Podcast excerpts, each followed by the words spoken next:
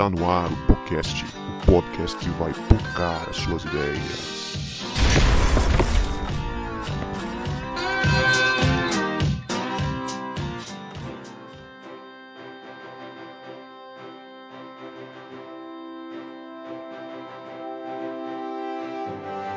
Para você que achava que a gente não voltava, a gente voltou e este é o podcast, o podcast que vai pocar as suas ideias.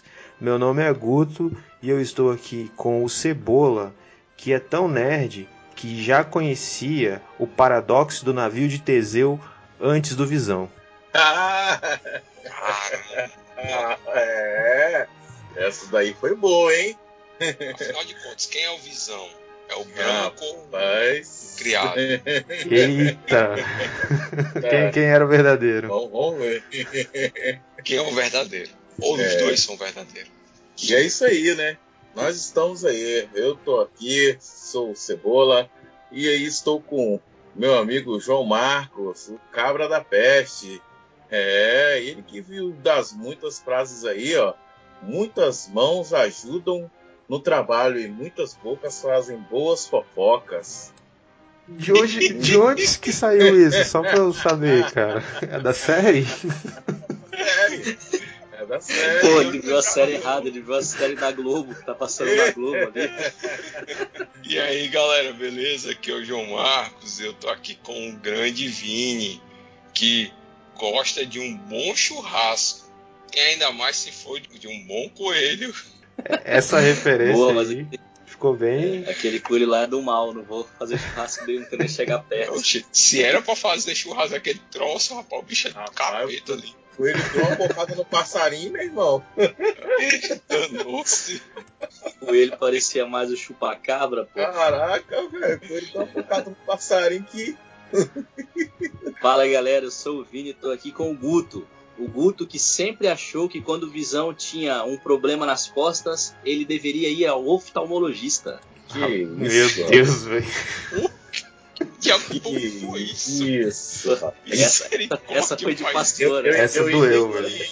Eu Cara. entendi esse enigma, hein? Eu entendi. Entendi esse enigma. Essa Entendi. Aí o do, Cebola É. fez igual o Capitão América, eu entendi a referência. Eu entendi a referência. essa doeu no, no ouvido do ouvinte, cara. Esse- Ou no olho dele, né? Pois é, galera. A gente tá aqui, você já deve ter visto pela capa do episódio, pelo título do episódio e pelas referências que nós vamos falar do assunto do momento, né? E vai ser até um episódio extra, cara. Esse eu não vou segurar 15 dias, não. Vamos pegar o hype aí, né? E já vamos soltar na, na próxima segunda-feira. Porque tá todo mundo falando, né, de, de WandaVisão ou WandaVision. E a gente vai também resenhar aí, aproveitar os dotes é, Como é que fala, Vini? Psicanalíticos do, do Vinícius aí, né? A gente vai aproveitar os dotes dele aí. Passou cinco anos estudando para fazer podcast. Tem, tem que usar isso aí, cara. Cara, só não me chama de psicanalista de coach, o resto tá tudo certo. Então vocês já sabem, já vai lá no, no Instagram do Vinícius e comenta lá que chama ele de coach psicanalista que ele vai ficar feliz, viu? De crossfiteiro já pode, já. Ah, esse crossfiteiro já pode. Já se assumiu, né? Já se aceitou, tá vendo? O papel da aceitação. Saiu do armário. Foi um processo de aceitação foi doloroso, não foi tão simples, não é? Mas assim como o lagarto ele desabrocha e vira uma borboleta, não é? Que isso, velho? Foi ruim, essa foi ruim, mas é assim que funciona, né? Que Tu bicho tá é esse, inspirado hoje, hein, Vini? Misericórdia. Meu Deus. mal, cara? Lagarto, desabrocha e vira uma borboleta. Sai vai- do casulo, bate as Sai asas e ganha a liberdade. Esse é o processo de Ser aceitação falado, esmiuçado por Carl Rogers na psicologia humanista e existencial. Eita, vamos pros salvos e recados logo então, depois desse troço aí, que eu entendi pouca coisa, mas vambora lá. Cara, ele fumou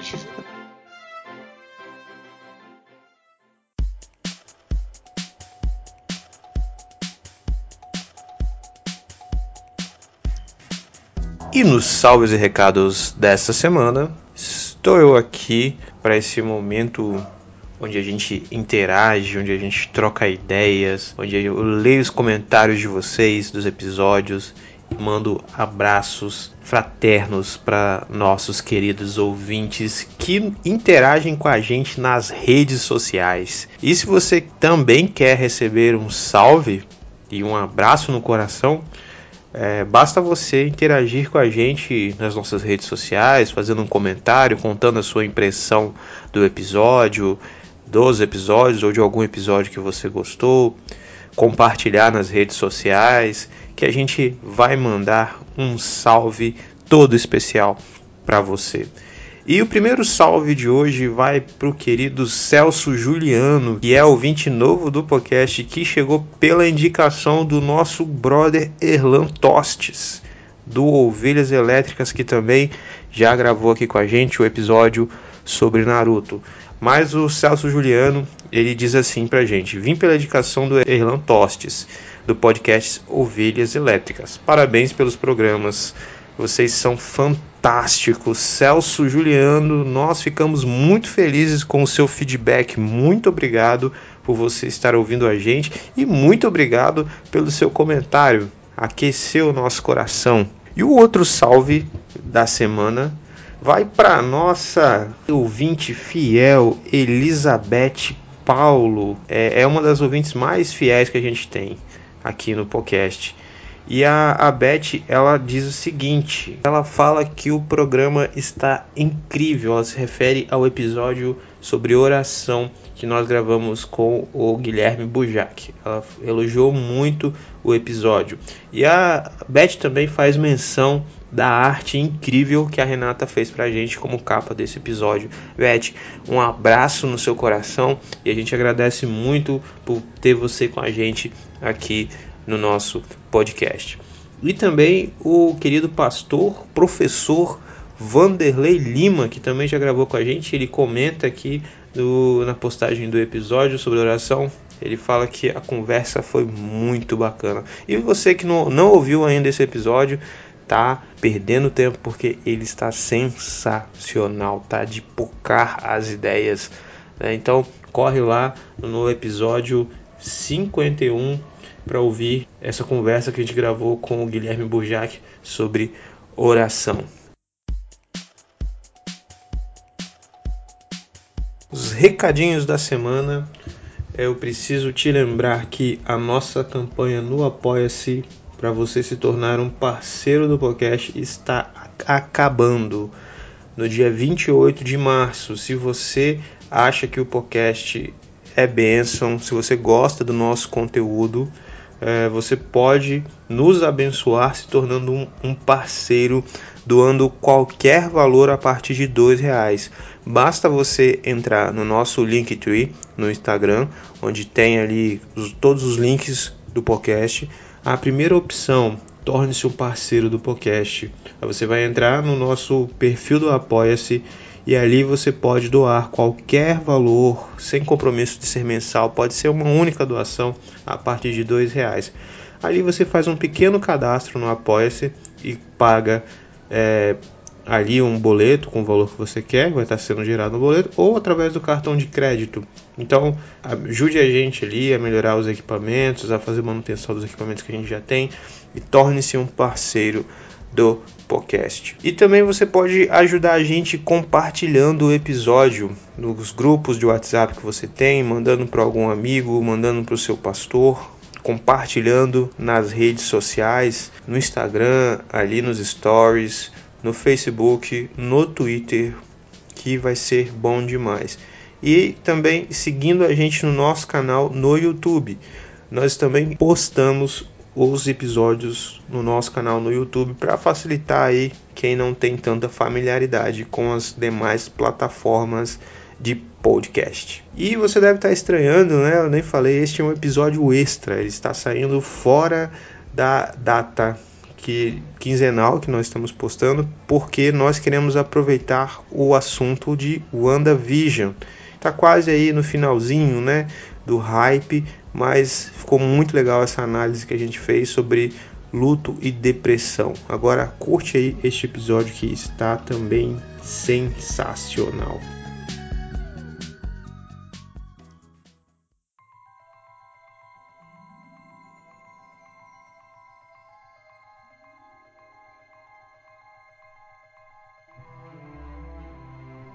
O seriado WandaVision se passa logo após os acontecimentos de Vingadores Ultimato, o último filme dos Vingadores que ficou marcado não apenas pela maior concentração de personagens da Marvel em um único título, mas também porque muita gente morreu. Mas exatamente metade de toda a vida do universo. Wanda Maximoff, ou a Feiticeira Escarlate, no entanto, não foi atingida pelo blip causado por Thanos seu irmão Pietro, né, o Mercúrio, e seu namorado Visão não tiveram a mesma sorte. Aí a série começa sem muita explicação, com Wanda e Visão em uma sitcom dos anos 50 e vai avançando as décadas conforme os episódios avançam. Mas com o passar do tempo, percebemos que Wanda cria uma realidade alternativa onde ela tinha seu namorado de volta, e como a gente começa a perceber ali, né, o tema que a gente vai abordar hoje começa a ser mostrado lá pro episódio 4, que é a depressão e o luto da Wanda. E meus colegas aí, queria que vocês falassem um pouco da série também, depois dessa minha pequena introdução, né?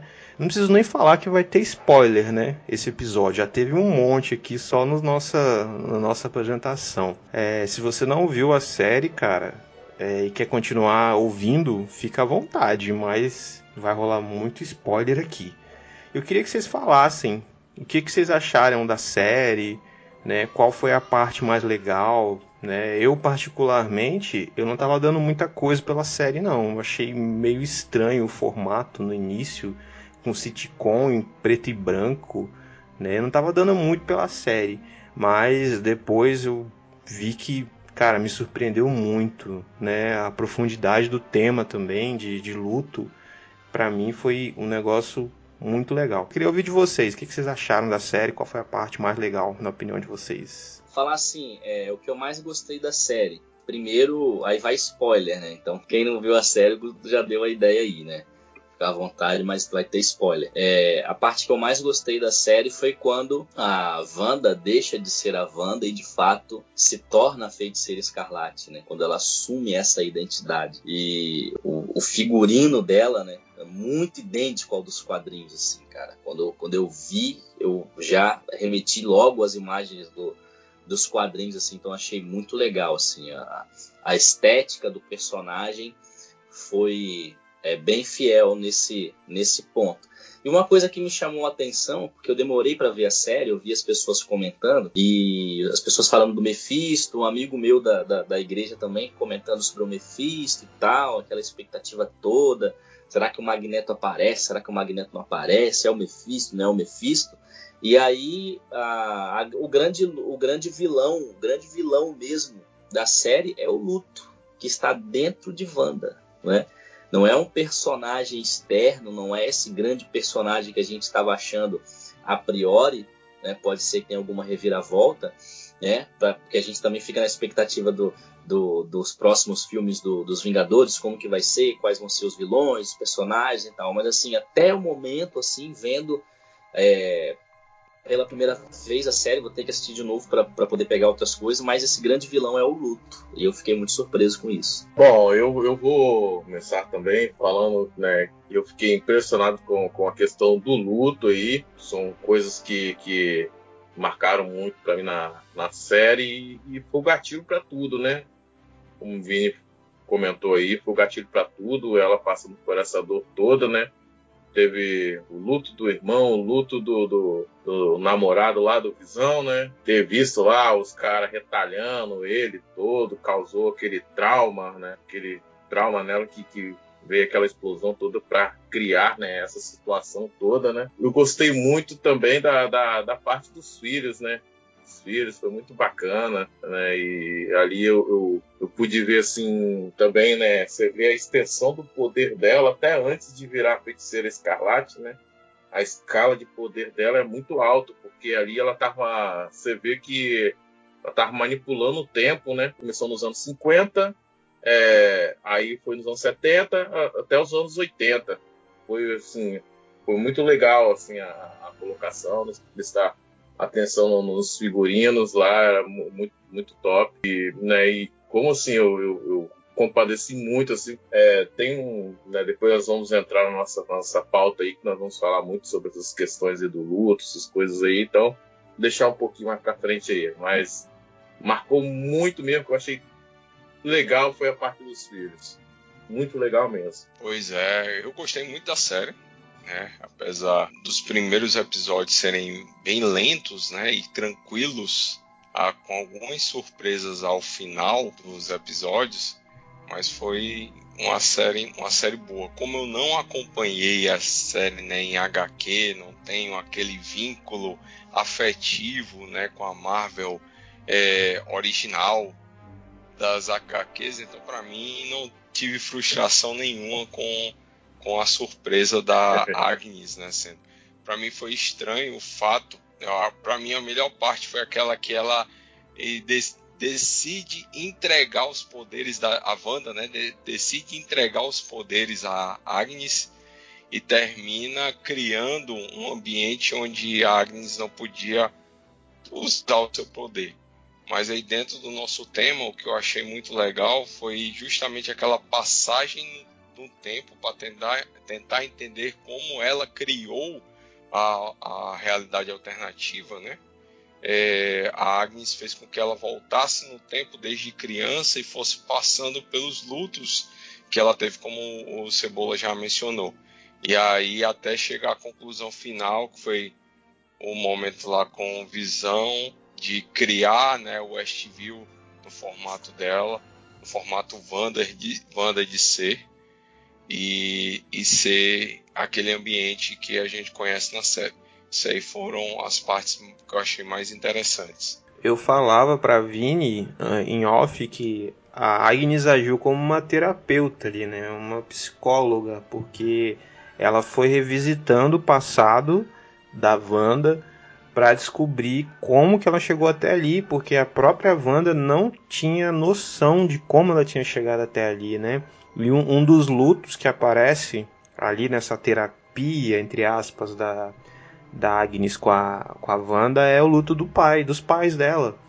Foi muito rápido. E como que esse trauma foi tão profundo que é, essa, esse formato de sitcom, né, de séries dos anos 50, 60, 70 e 80 que, ela, que eles faziam ali, era um, uma tradição que eles tinham com, com os pais né? E foi quando os pais morreram, né? Estavam vendo série juntos e como que esse trauma foi tão profundo na vida dela, né? E esse caminho que a Agnes fez com ela, mesmo sendo a vilã, né? Foi, foi, foi o caminho da, da aceitação dela, né? Apesar de que eu acho que tem uma relação de easter egg aí com a, os quadrinhos, né? Que a Agnes tem é o papel de ser tipo a mentora, né? Da, da Wanda. Então, ela fez esse papel, mesmo agindo como vilã, entre aspas, colocando ela também como essa mentoria, né, de guiar ela, conduzi-la para entender os seus poderes.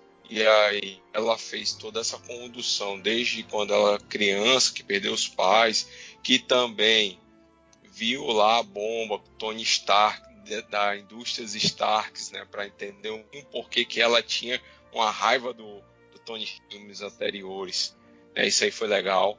E aí a Agnes teve esse papel por conta disso, da que ela ser mentora e não a vilã.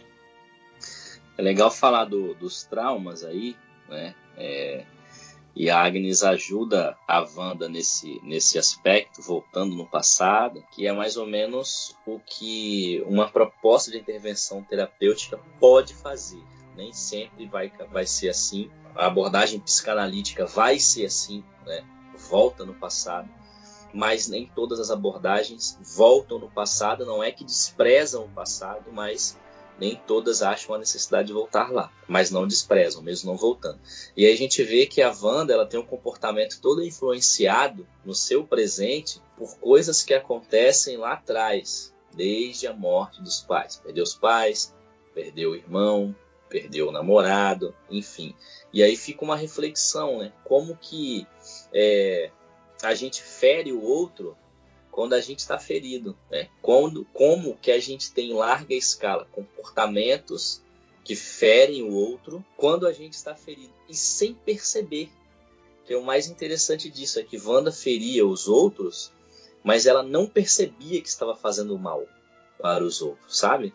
Então é uma, uma, uma ideia que a série traz e que se a gente não tiver essa sensibilidade de observar, passa batido. Agora, já que a gente já começou a entrar nessa parte psicológica da, da série, né? A gente já levantou uh, muita, muito assunto bacana aqui e a gente já falou do luto. Eu queria que o, que o Vinícius falasse pra gente das fases do luto que, que a gente vê ali, né? É, a gente assim não tem muita muito conhecimento técnico dessas fases, mas a gente vê que ela está passando por algumas fases ali na, nos episódios. E se vocês conseguirem identificar ali alguma cena, você fala, opa, isso aí é uma fase do luto. Queria que vocês falassem também. Então o Vinícius vai falar primeiro aí da fase do luto e depois a gente tenta identificar algumas algumas cenas ali que ela tá com, com alguma de, demonstrando essas fases. Oba, vamos lá. É, alguns teóricos exploraram a fase do luto. Tem um teórico que vai dizer que são sete, mas é, mais conhecida são as cinco fases da elaboração do luto. É, a teórica que, aí que é mais conceitual nesse aspecto é uma psicanalista chamada Elizabeth Kubler-Ross. Eu não sei pronunciar bem o nome dela, mas é isso aí mesmo. Ela é suíça, ela, ela é oriunda da abordagem da psicanálise e ela eh, faz as fases dos estados mentais da elaboração do luto. É bom deixar isso claro. São os estados mentais da elaboração do luto, que são cinco. Nós temos a negação, a raiva, nós temos a barganha, a depressão e a aceitação. Eu vou ler características dessas cinco, pouquinhas características, só para a gente tentar pensar e entender como que a gente consegue encontrá-las na série, tá bom? Fiz algumas anotações, mas é, vocês podem me interromper também a todo momento aí se vocês lembrarem de algum episódio que se encaixa nesses estágios dos estados mentais da elaboração do luto. Vamos lá. O primeiro deles é a negação, como eu disse. A pessoa ela nega o problema, ela busca maneiras de não entrar em contato com aquela realidade e também não quer falar sobre o assunto. Essa é a negação. Segundo, a raiva. A raiva é uma revolta com o mundo externo, uma revolta com a realidade. A pessoa se sente injustiçada, ela não se conforma com o que está acontecendo com ela. É uma das características dessa raiva. A barganha, a Elizabeth Ross, ela diz que é o ponto de partida para a virada. Por quê? Porque é quando a pessoa ela, ela quer sair daquela situação, mas ainda não é do jeito certo. O que, que ela faz quando ela quer sair dessa situação? Ela usa de barganha, ela começa a fazer promessas que ela não pode cumprir, por exemplo. É como se uma pessoa é, estivesse, é, ao perder alguém, virasse, usasse a religiosidade, virasse para Deus e dissesse assim: não, traz ele de volta, que eu vou mudar meu comportamento. É uma promessa que provavelmente ela não vai poder cumprir, mas esse é o tipo de barganha que acontece. No processo de doença também, quando a pessoa descobre uma doença, é, também tem como se fosse uma elaboração de luto. São esses mesmos estágios, inclusive. E aí a barganha é muito mais presente. As pessoas começam a fazer promessa, começam a prometer que vão mudar de vida, vão mudar de comportamento, e às vezes, quando elas são curadas, elas não conseguem é, cumprir aquilo que elas prometem. Aí nós temos a depressão, que é o quarto estágio mental, que é o mais profundo, quando a pessoa começa a se isolar, quando ela começa a se retirar do mundo, do seu mundo, né, e ir para para o seu mundo interno e por muitas vezes a, esse estágio é tomado por uma melancolia profunda, né, além de a pessoa se sentir impotente diante da situação para resolver o seu problema e aí ela não encontra força para resolver, né, já passa do estágio da barganha e ela entra em depressão. E a aceitação é quando essa, essa pessoa ela enxerga a, a, a realidade como ela é, como ela realmente é, e ela está pronta a enfrentar, enfrentar o problema. Entendeu? Então ela começa a entender a realidade, ela começa a aceitar a realidade, e aí é aquele, aquela velha história, né? Bom, tô aqui, tô na chuva, agora eu preciso me molhar. Então vamos tocar a vida. Então são esses os estágios é, das fases do luto. Gostaria também de lembrar que o Freud ele dá uma, uma, uma definição mais técnica do que, que é o luto. Para o Freud, o luto é, é a reação de uma pessoa quando perde uma pessoa querida ou quando perde algo que esteja nessa posição de uma pessoa querida, ela sente aí é, essa reação de tristeza, essa reação de melancolia. Por que, que o Freud diz que pode ser é, a perda de uma pessoa ou de algo que esteja no lugar dessa pessoa? Porque, por exemplo, pode ser que a pessoa passe por estágios de luto ao perder o emprego, ao descobrir uma doença. É, na época dos exilados, por exemplo, quando as pessoas eram exiladas é, por amar a sua pátria, por defender a sua pátria na época da ditadura, por exemplo, elas também poderiam ter que elaborar esse luto longe do seu país, longe do seu local de morada, longe da sua família. Quando então, termina, Freud, termina um namoro, quando termina um namoro, um casamento. Namoro, sim, um namoro, um casamento. O luto é caracterizado pela perda, não é? Então, o Freud ele, ele, ele deixa isso claro que é a reação da perda de alguém querido ou de algo que, que esteja no lugar desse alguém querido. Né? Então, não é só o luto, não é só vivido quando a gente perde uma pessoa, né? mas em algumas situações a gente pode viver os sentimentos, os estágios de luto, é, mesmo sem perder alguém. E aí é muito subjetivo, porque as pessoas elas podem vivenciar algumas podem vivenciar de forma rápida todos os estágios, outras podem pular alguns e já chegar no final e se dar bem, ou alguns podem parar na raiva, parar na negação ou parar na depressão, por exemplo, e ficar muito tempo lá. Então, assim, vai mudar de cada organismo também, de cada pessoa. Muito bom, cara, muito legal essa, esse resumo que o Vini fez aí. E eu tava lembrando enquanto ele falava das cenas, né?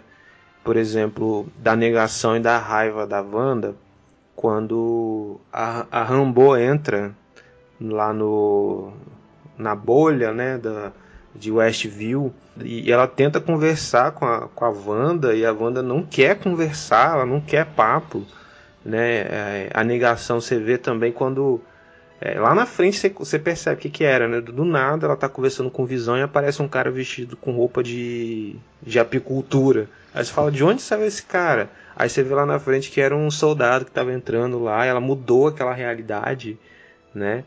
Pra, pra não lidar com aquilo ali também, né? E a depressão a gente vê ali pro final, quando ela a Agnes pega os meninos, ah, vou pegar os meninos aqui, sua mãe tá precisando ficar sozinha, né? A gente vê que ela, ela mal ali, sozinha, querendo dormir. Vocês lembraram de mais cenas assim, dessas fases do luto dela? A cena da negação é justamente essa do a primeira, né, do apicultor, quando alguém da realidade de fora entra, né? Uhum. E, e vai ter o primeiro contato, ela olha assim, não. E aí tudo tudo muda, ele volta e desaparece, por sinal até hoje a pergunta cadê o soldado apicultor? Porque a Rambo a gente viu, né? Mas é. aquele cara a gente não sabe o que aconteceu com ele. Será que ele foi desintegrado, né? ou foi direto para casa dele, não sei. E esse foi um, uma situação de negação. E a própria Mônica, né?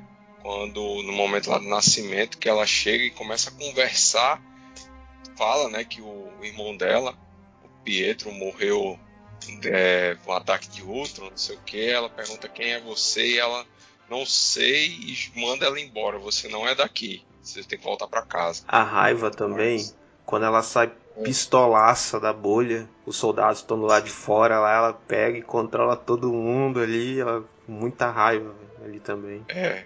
Aí a pergunta a, que fica é por que ela não deixou os caras atirar, bicho? a própria bolha ali, o Rex, né, o, o, hexagonal ali, a própria bolha já é uma negação. A própria existência da bolha. É, já é uma coisa para se fechar para ninguém é. entrar tudo que acontece ali dentro já faz parte do processo de negação. Que a gente uhum. pode chamar de fuga da realidade. Uhum. né? E aí, por exemplo, quando a gente traz isso para o cotidiano, como que a pessoa foge da realidade, às vezes? É, não indo trabalhar, não saindo de casa, não querendo conversar com ninguém, é, não querendo passar por momentos que façam com que ela se lembre é, da pessoa que perdeu, por exemplo. Acontece Uhum. muito isso. Eu já tive experiência de precisar fazer um velório, por exemplo, e a irmã do, do falecido virar e falar: "Eu Não quero que faça aqui na igreja, porque eu sempre venho aqui e toda vez que eu entrar aqui eu vou lembrar dele. É uma fuga da realidade. Então, uma negação. Uhum. Faz parte do Negação. processo de negação. É, Essa a- questão da a- igreja é marcante, Cebola, rapidinho, que é, meu pai ele foi, foi velado numa igreja onde minha irmã era membro, que ficava perto do Hospital Batista.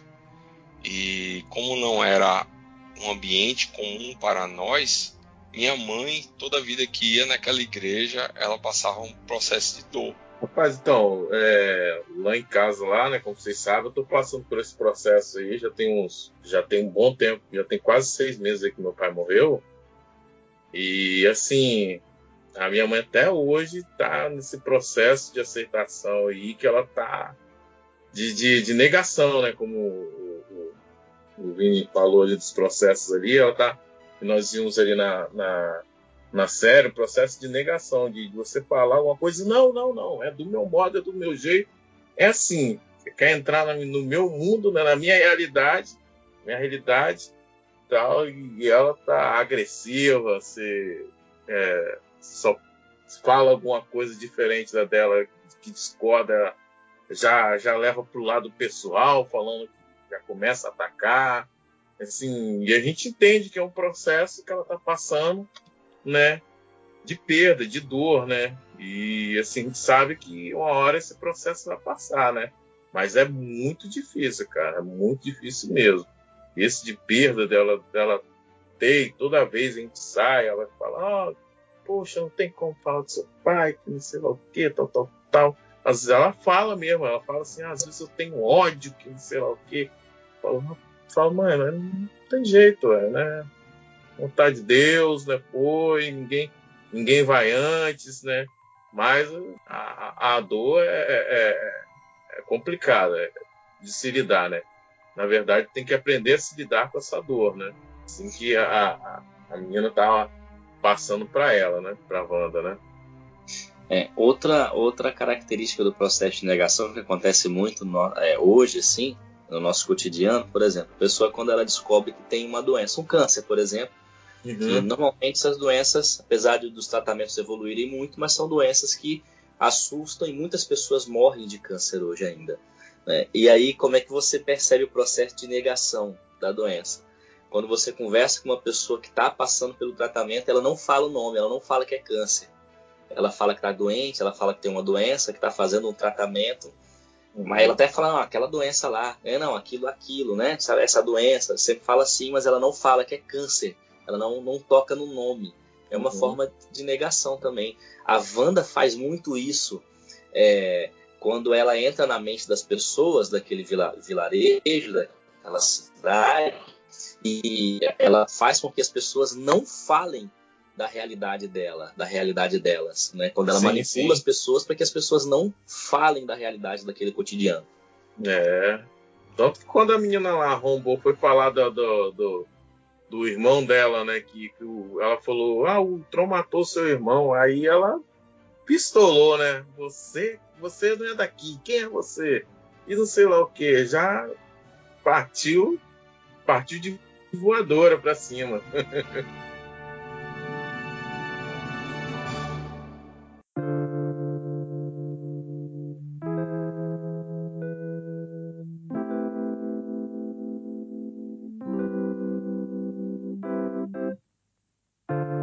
Aqui, então, é, adiantando aqui a, a pauta, é, eu queria já, ô Vini, que, que você falasse pra gente da importância de despedir, né? De se despedir, porque um dos problemas que a gente vê na Wanda ali é que ela não pôde se despedir, fazer o, o ritual de despedida do corpo do, do Visão, né? Porque o corpo dele foi levado, né? Tava no laboratório lá, né? Eu queria que você falasse pra gente da, da importância desse, desse rito, rito né? E, e nem é, do Visão e, e, nem do irmão, que tanto quando a, a, a, a, menina lá fala, fala, ah, seu irmão é cheio de buracos lá, morto cheio de buracos, aí ela pistolou, né? Também a despedida foi, foi do, de ambos, né? Então, assim, é, é, um choque, choque duplo que ela estava tendo, né? É, e ela mesmo fala, né, a Wanda, que é, o Visão merecia né, um, uma despedida digna, e ela também. Uhum. Então, ó, é, a psicologia, sobretudo a psicanálise, vai chamar de ritos de passagens, de passagem, algum, algumas cerimônias é, que marcam esse momento. Aqui no Brasil, na nossa cultura ocidental, a gente tem o velório, né, que é um rito de passagem. Normalmente o velório é o corpo fica sendo velado pela família e amigos ali por uma noite, por algumas horas, enfim. É, e é muito importante para que haja uma despedida, porque às vezes, na, na maioria das vezes, as pessoas não estão esperando a morte. É diferente de uma pessoa que fica, por exemplo, em estado terminal no hospital por muitos dias ou por muitos meses e a família está ali, está acompanhando, essa pessoa morre. Vai ter o rito de passagem. Mas é diferente, por exemplo, de uma pessoa mais nova que morre é, de uma hora para outra, de forma repentina, que é o que acontece com a Wanda, que perde os pais muito cedo. Acredito que ali deve ter tido um rito de passagem, mas quando ela perde o Visão foi de forma repentina.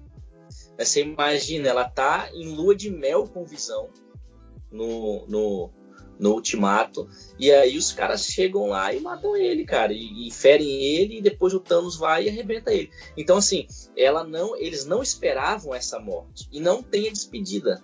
Não tem esse rito de passagem. Então esse rito de passagem marca exatamente essa despedida. Muitas culturas no mundo fazem esse rito de, rito de passagem. Agora pensa você que ah, as mortes bruscas, né? É, e e mesmo sendo bruscas de pessoas mais novas e não tendo o rito de passagem, né, para poder ajudar na elaboração desse luto. Né? Pensa é, como, como que as emoções das pessoas que ali estão vão estar, né? É, então assim, ó, você não tem corpo. Não sei se vocês já perceberam isso, mas a maioria dos crimes que não tem corpo, que a polícia não acha o corpo, é, tomam uma proporção nacional e fica por muito tempo na mídia. Não sei se já perceberam isso. Por exemplo, a gente tem o caso da Elisa Samúdio, que não tem corpo, não teve despedida. E aí a, a, nossa memória não consegue se despedir. A gente se despediu, por exemplo. A, a, volta e meia a mídia lembra de alguns casos. Tem os Nardoni, por exemplo, a Susana von Richthofen, mas só quando tem uma progressão de pena, só quando acontece alguma coisa. Agora a Samúdio não, a Samúdio a gente está sempre lembrando. Por quê? Porque não tem corpo não tem despedida. Se não tem despedida, a pessoa está ali. E se a pessoa está ali, o sofrimento está ali também. Né? Então, esse, a pessoa estar ali, simboliza o sofrimento. Então, o, o, o, o rito de passagem é importante por isso, para que a pessoa possa se despedir, para que ela possa ver o seguinte: não, ó, o amor da minha vida, o meu amor, meu filho, meu pai, enfim, não, realmente ele está partindo. Ele está indo embora, está doendo, mas eu não terei mais. Quando não tem corpo, essa negação ela demora para passar. Porque quando não tem corpo, quando não tem despedida, a pessoa fica pensando: pô, será que vai aparecer? Será que ele vai voltar? Será que vai bater nessa porta aqui? Vai ser ele ou vai ser ela? E aí acaba que dificulta totalmente o processo da elaboração dos estados mentais referente ao luto. Interessante isso aí fazendo re referência a uma outra série que eu estou assistindo agora, que é aquela do Jason Momoa, Frontier, que tem um episódio com um amigo dele muito próximo morre em uma invasão. Eles tentam libertar um, um, índio lá e esse amigo morre. E eles não conseguem ter, levar o corpo do cara, né? Mas aí eles chegam na tribo indígena, a, a líder da tribo, ela chega pro Jason e fala assim, né? Agora é, eu lamento muito pela sua perda, mas agora nós vamos honrar o seu amigo que é justamente fazendo esse rito de passagem sem o corpo dele para poder o, o, Jason, né, o personagem do Jason, se despedir do amigo tão querido. Uma coisa que a gente tem vivido muito hoje, João, por conta da pandemia, é a ausência dos ritos de passagem. Quantas pessoas que morreram por conta do Covid, que estão morrendo por conta do Covid e precisam ser sepultadas com o caixão lacrado, com o caixão fechado e nem ter o velório. Então você imagina, a pessoa entra numa UTI, ela não tem visita. E às vezes ela ficou alguns dias na UTI ali entubada, ela não teve visita. A última vez que o familiar viu, ou foi na enfermaria, ou foi quando levou para o médico, quando levou para o hospital. E se ela ficou 23 dias, 25 dias, 30 dias internada e sai do hospital com o caixão lacrado, direto para a cova, não teve o rito de passagem. Então a gente está vivendo isso, é, o mundo está vivendo isso hoje aqui. Essa proposta que a, a WandaVisão, né, a série traz, o mundo está vivendo isso. Muitas pessoas sepultaram seus entes queridos sem esse ritual de passagem. E muitas estão sofrendo. Muito mesmo, assim, muito por conta disso. E no caso do Covid, a separação já começou antes, né? Às vezes a pessoa ficou 40 dias internada e isolada, sem telefone, sem nada, né? Então a dor é bem maior. Não, e você, é, e você pensa que, por exemplo, quando a pessoa está internada, você vem para casa com o coração pequeno, angustiado, mas você está com esperança assim, ela vai voltar para casa. Quando você recebe a mensagem de que, essa, que, que esse seu, seu, seu ente querido faleceu, né? É, cara, essa esperança ela não sai do seu coração tão rápido assim, entende? Então você chega em casa depois, três, quatro dias depois, e você tá com aquilo. Não, poxa, vai voltar, entende? Porque você não é elaborou. É um pesadelo, né, que tá acontecendo. Isso, é como se fosse um sonho ruim e a pessoa, não, eu vou acordar desse sonho a qualquer momento né? Porque não teve o rito de passagem, porque não teve esse esse esse ritual que muitas pessoas, algumas nem gostam de fazer, né? E às vezes as pessoas acham que é só religioso, mas não é, cara. O rito de passagem não é só religioso, não. Muito embora tenha essa questão religiosa, a questão espiritual em, em várias religiões do mundo, mas para lidar bem com as emoções na elaboração do luto, esse rito de passagem também é essencial. É, e uma relação também muito boa, Vinha, que aqueles que estão tendo a oportunidade de fazer esse rito de passagem estão tendo que passar sozinho, né? Porque não pode, no velório, quando tem, só pode ser a, a família bem próxima. E uma prima minha passou por isso, estava só ela e os dois filhos, né? E, e assim, o quanto ela sofreu por estar perdendo o marido, mas também por não ter a mãe, os irmãos, os primos, os amigos perto dela para consolar. E a gente vê isso na série, né? A Wanda passando por esse luto sozinha. Ela chega na cidade de Westview sozinha. Ela sai lá da Sword, né, da espada, como é a tradução brasileira muito chulé, né? Sword é, ela sai sozinha lamentando a, a, perda do Visão. Então isso torna tão doloroso, né, às vezes até o mais doloroso, né, você passar por esse momento sozinho. Ver uma coisa que acontece também, e eu presenciei algo recentemente, é, uma pessoa sofreu um acidente de moto, ela veio a falecer e desconfigurou muito o rosto dela. Então eles tentaram fazer com que é, fosse um velório de caixão aberto né? E aí ficou só a metade, assim, do rosto, da face, porque a outra metade não tinha como aparecer. Você vê que isso é tão importante, as pessoas às vezes até sem saber disso, né? Mas elas querem se despedir, elas fazem questão de ter um velório com um caixão aberto, por mais que ela consiga ver a metade do rosto, porque isso está na despedida. Está na despedida. Eu lembro do Tropa de Elite, né? Quando o baiano fala, na cara não, chefe, para não estragar o velório. Né? Aí a gente ri da cena, mas esse não estragar o velório é simbólico. É o rito de passagem. O cara pensa na família dele. Vamos pensar assim, né? É, vamos pensar na minha família. Não, ela precisa se despedir de mim, o rito de passagem. Então, na cara não, chefe, para não estragar esse rito de passagem. Você vê como que é tão importante e às vezes são coisas que estão tão importantes no nosso cotidiano a gente acaba que não percebe, não dá a devida importância para essas coisas.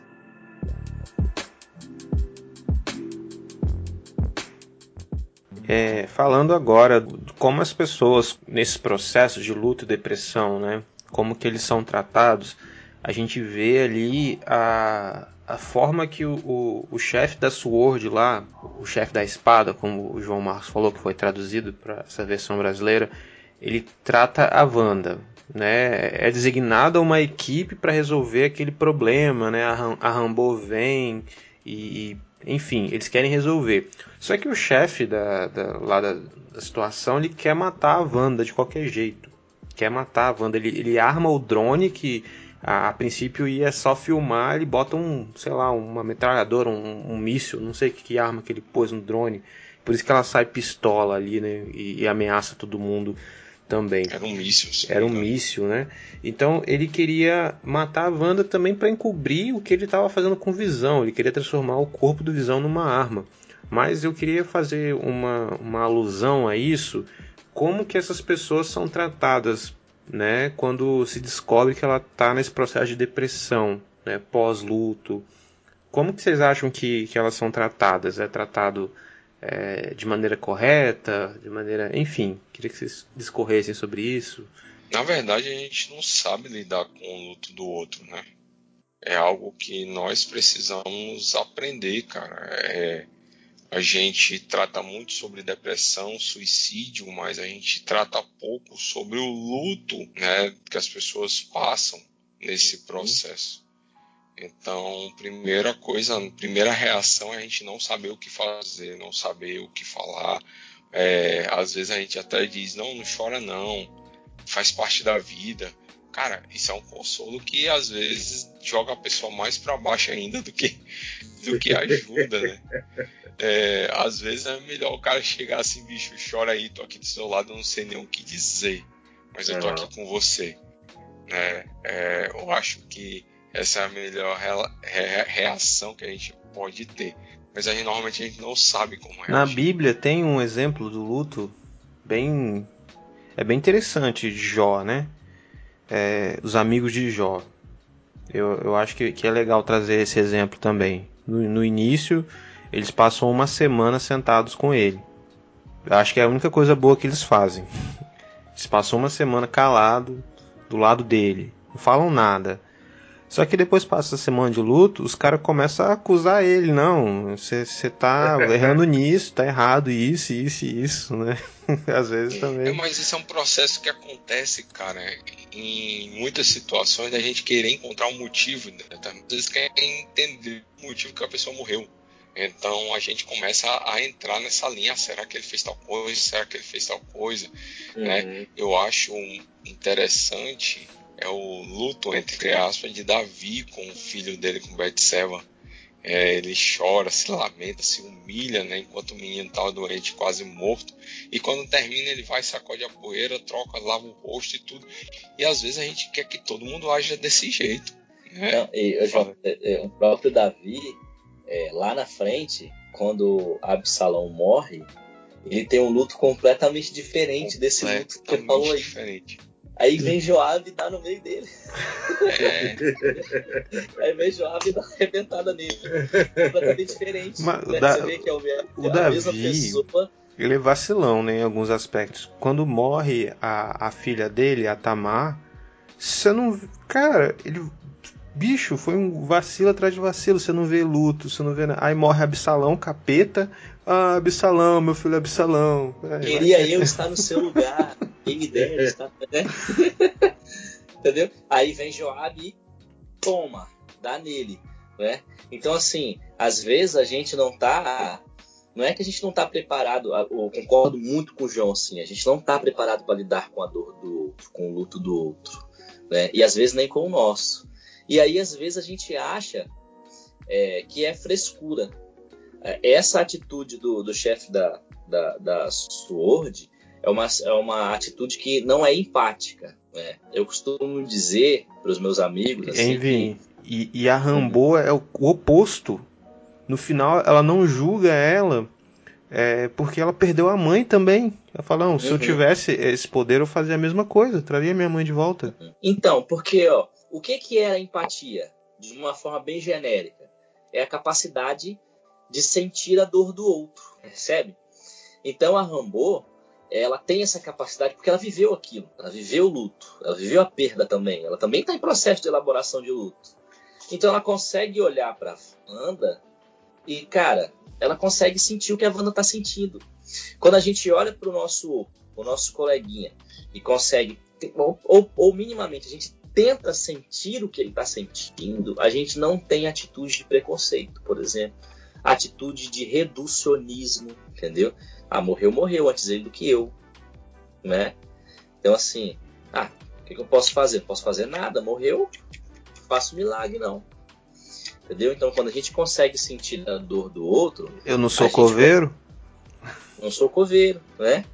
E daí? Então, e daí? Eu, eu, eu sou Messias, mas eu não faço milagre. Já, já, já falei, não teve jeito. Entendeu? Então, então assim, é, a, a, a, eu costumo dizer os meus amigos que o que na, na academia a gente aprende por ser empatia, a Bíblia já ensinava com outro nome, misericórdia, entende? Então, se a gente consegue olhar para o outro com misericórdia, a gente vai tentar compreender a dor dele. A gente vai conseguir aceitar a dor dele. E aí, por mais que a gente não consiga ajudar de maneira expressiva, só de compreender a dor dele, de não fazer nenhum pré-julgamento, de não falar nenhuma bobagem perto dele, a gente já está ajudando. É, e isso aí, cara, você falou, me lembrei de Elias, quando ele é depressivo, que ele se esconde né, de Jezabel, Deus, o que, que ele faz? Ele manda o anjo lá cutucar ele, né? E se levanta e come. Né? Duas vezes ele faz isso. E aí, uma segunda, um outro momento, ele pega e chama Elias com maior calma: vem cá, sai aí da caverna, sobe aqui. Aí, tipo assim, ó, sente a brisa, né? E aí, quando. E pergunta para ele: por que, que você tá chorando? É, fala aí o que que tá acontecendo. E aí ele vai e fala. É engraçado que Elias ele repete a mesma coisa né? nas duas vezes que Deus faz a mesma pergunta: Por que, que você está chorando? E a gente vê a graça e a misericórdia de Deus com, com Elias de uma forma muito especial ali, né? Que, sinceramente, dava para ter respondido assim: Pô, cara, você que matou 450 profetas de Baal, mais 400 profetas de da, da outra deusa lá que eu esqueci, Azera, Azera, Azera, né? E você fez tudo isso. Você fez tudo isso e, e, agora tá aí chorando com medo de morrer por causa dessa mulher aí. Né? E não, Deus vai lá com maior paciência, pede para ele ouvir, sentir, né? Onde é que você está me vendo? Onde você está me sentindo? Uma brisa calma vem, acalenta ele e pergunta novamente: por que, que você tá assim? É, Nossa, e aí sensacional, diz, né? Guardei 7 mil, então você não tá sozinho, eu tô com você, tem mais 7 mil aí com, com você, relaxa, fica frio, agora vai lá e faz o que eu tô mandando. É, sensacional essa o, o, o Elias estava em luto ali, né, cara? Tinha Sim. morrido, vários profetas, enfim. Fala, Cebola, você ia falar alguma coisa? Não, não, não. Tô, tô de boa, só curtindo aí.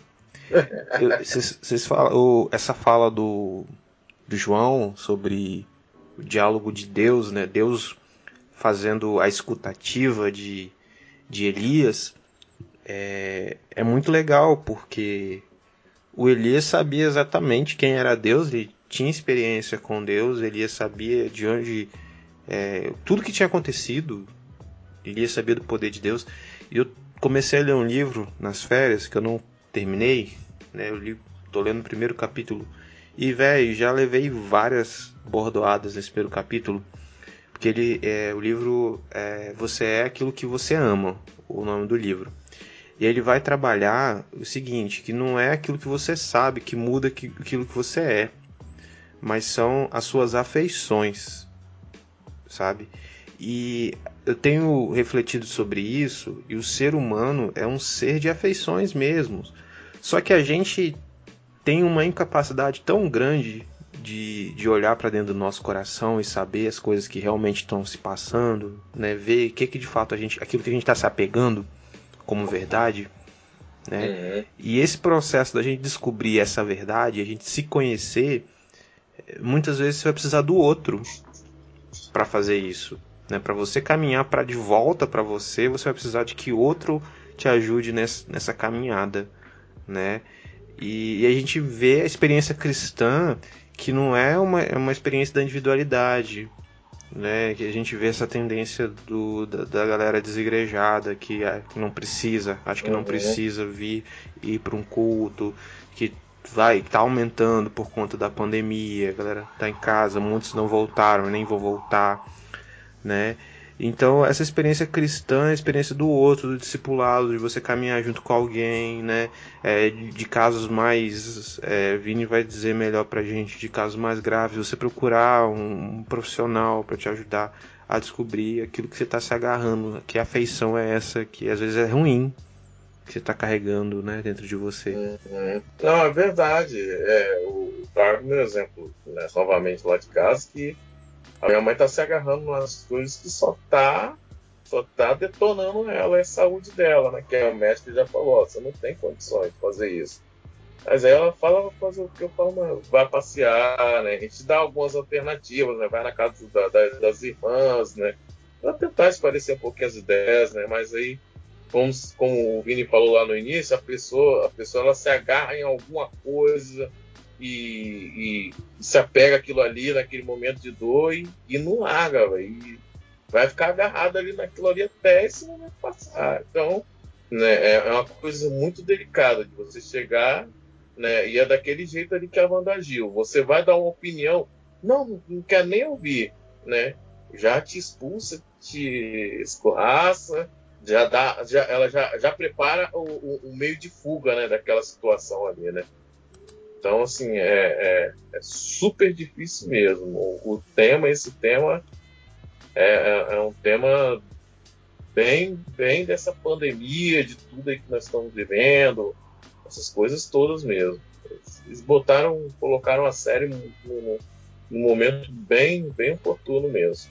A gente já está falando um pouco da, da abordagem correta de tratar alguém passando por luto, depressão, mas eu queria que vocês sintetizassem esse pensamento aí numa frase curta pra gente, a gente passar para a próxima pergunta. Rapaz, conforto, tentar confortar da melhor forma. Isso, lidar com empatia. Se você não sabe o que dizer, não precisa falar nada. É. Tenta ali, escuta, abraça e pronto. Não faça julgamento de valor, né? juízo de valor, não precisa fazer isso. Então, essas são as melhores formas, né? É, meu amigo, um ombrinho amigo aí e o silêncio ajuda muito nesse momento.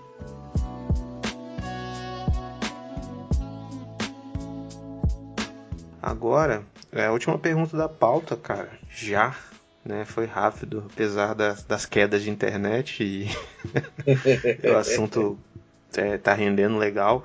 Já estamos na última pergunta, é, que é sobre o processo de aceitação como o processo, na verdade, a, a negativa desse processo, né? Como a não aceitação pode ser dolorosa. E como que vocês veem isso na, na Wanda aí?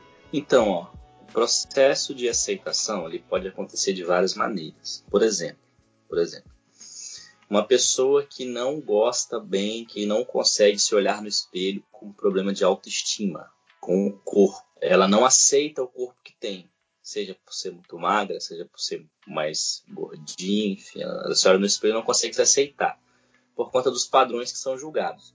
É um processo de aceitação que ela precisa passar.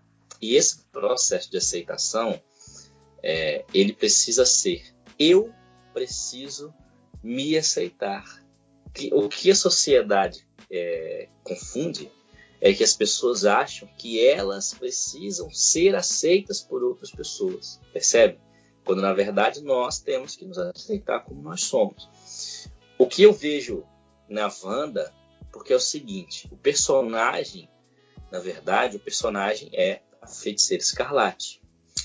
E desde o Era de Ultron, a gente não teve a feiticeira escarlate, a gente teve Wanda se descobrindo, descobrindo seus poderes, é, na, nos episódios que ela aparece, talvez, não, talvez não, com certeza ela não tinha ideia da sua força, dos poderes que ela tinha, não tinha ideia da sua real identidade. Tanto é que não era de Ultron, ela aparece como ela é posta como vilã, né? No, no, início do filme. E no final, quando a gente tem aquela batalha que ela vence, né? É, é, a gente tem a feiticeira escarlate ali. Tanto é que até o figurino dela muda. Ela pega com a roupa roupinha da, da feiticeira do quadrinho, assim. Então é esse o processo de aceitação. O João ia falar. É só colocar. A bichinha é tão poderosa que ela deu um amasso gigantesco no Thanos lá né, em Ultimato que quase mata o bichinho. Se não fosse a chuva de. de uhum. A chuva lá que ele mandou. Uhum. Verdade, verdade. A chuva, pra, de, pra, fogo, chuva de fogo. A história tinha que render, né? Se ela acabasse com ele ali, não tinha continuação. verdade. Né?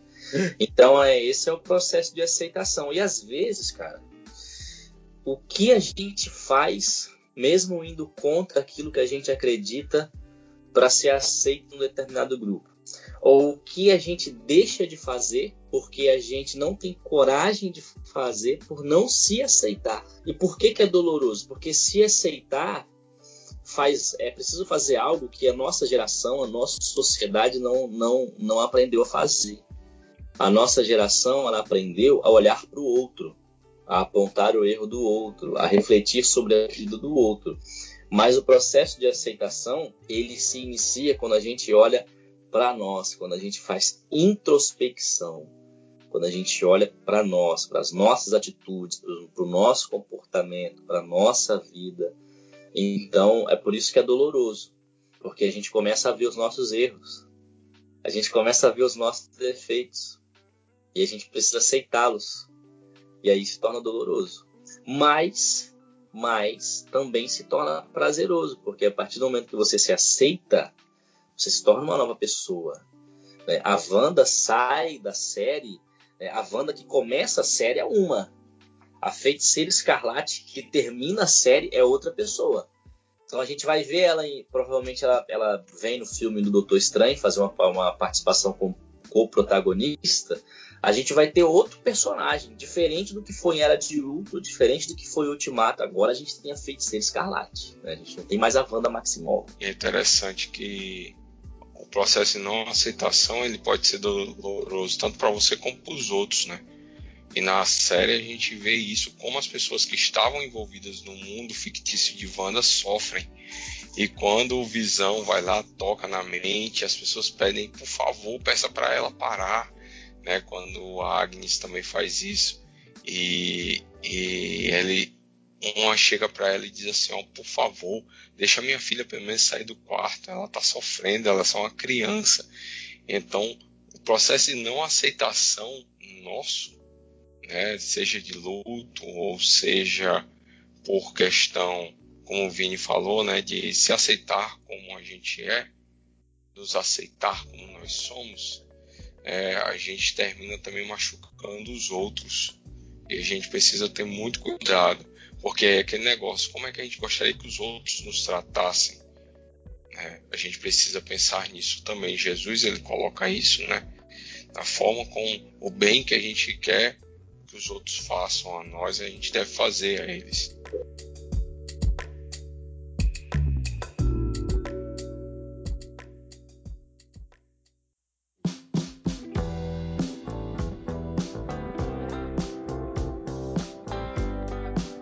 Então é isso, gente. Eu acho que foi muito legal. Trabalhamos bem o, o assunto. É, eu acho que a gente já pode partir para as considerações finais aí. Eu queria fazer uma menção que tem, tem a ver com o tema né, de outro filme, a do Ultimato, mas é, a Marvel já tratando o assunto ali, né, o Thor, né, o, Thor depressivo ali naquele filme, eu achei muito legal, ele duvidando de si mesmo, né? Quando ele volta e pega o Mjolnir e fala, eu ainda sou digno, né?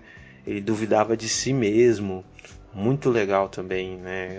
Ele vivendo, ele, ele ficou muito mal, né? Ele não, não mudou realidade nem nada, mas a negação dele foi jogar jogo online, né? Foi muito divertido até ali.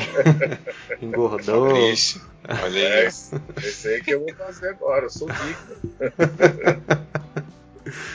E é isso aí, cara. Agora, quem quiser encerrar aí esse negócio. Só, só outra contribuição que no mesmo filme, quando você fala do Thor, o Gavião Arqueiro também sofre a mesma situação no processo do luto, quando ele perde a família. Você vê que tem toda uma série. Inclusive, esse filme dá até pra fazer outra parada dessa, né? Outro, gravar outro programa. É. E a gente tem ali é estresse pós-traumático também, né? A gente tem uma série de coisas ali que estão no nosso cotidiano e a gente não percebe, né? No, no filme a gente tem muitas coisas que, que estão no nosso cotidiano. Lidar com a perda não é fácil, não é fácil lidar com a perda. Mas quando a gente aprende a lidar com a perda, a gente se torna um, um ser humaninho um pouco melhor. Principalmente porque a gente passa a olhar para a perda do outro e sentir a dor dele. E isso faz a gente ter misericórdia, ter empatia por esse outro. Né? Então lidar com a perda tem esse poder de, de nos fazer melhores. É isso aí, eu acho que dá para terminar já então, depois dessa fala do Vini aí. Então, um abraço no seu coração. Um cheiro, galera. Um beijo no seu coração. Isso aí. Tamo junto. Comenta aí, galera, nos comentários do Instagram, nas redes sociais, o que, que você achou. Manda para alguém, né, esse episódio. E fala pra gente se você gostou desse tipo de, de tema, né? É. Beleza? Então tchau, até a próxima. Falou, valeu. É nóis.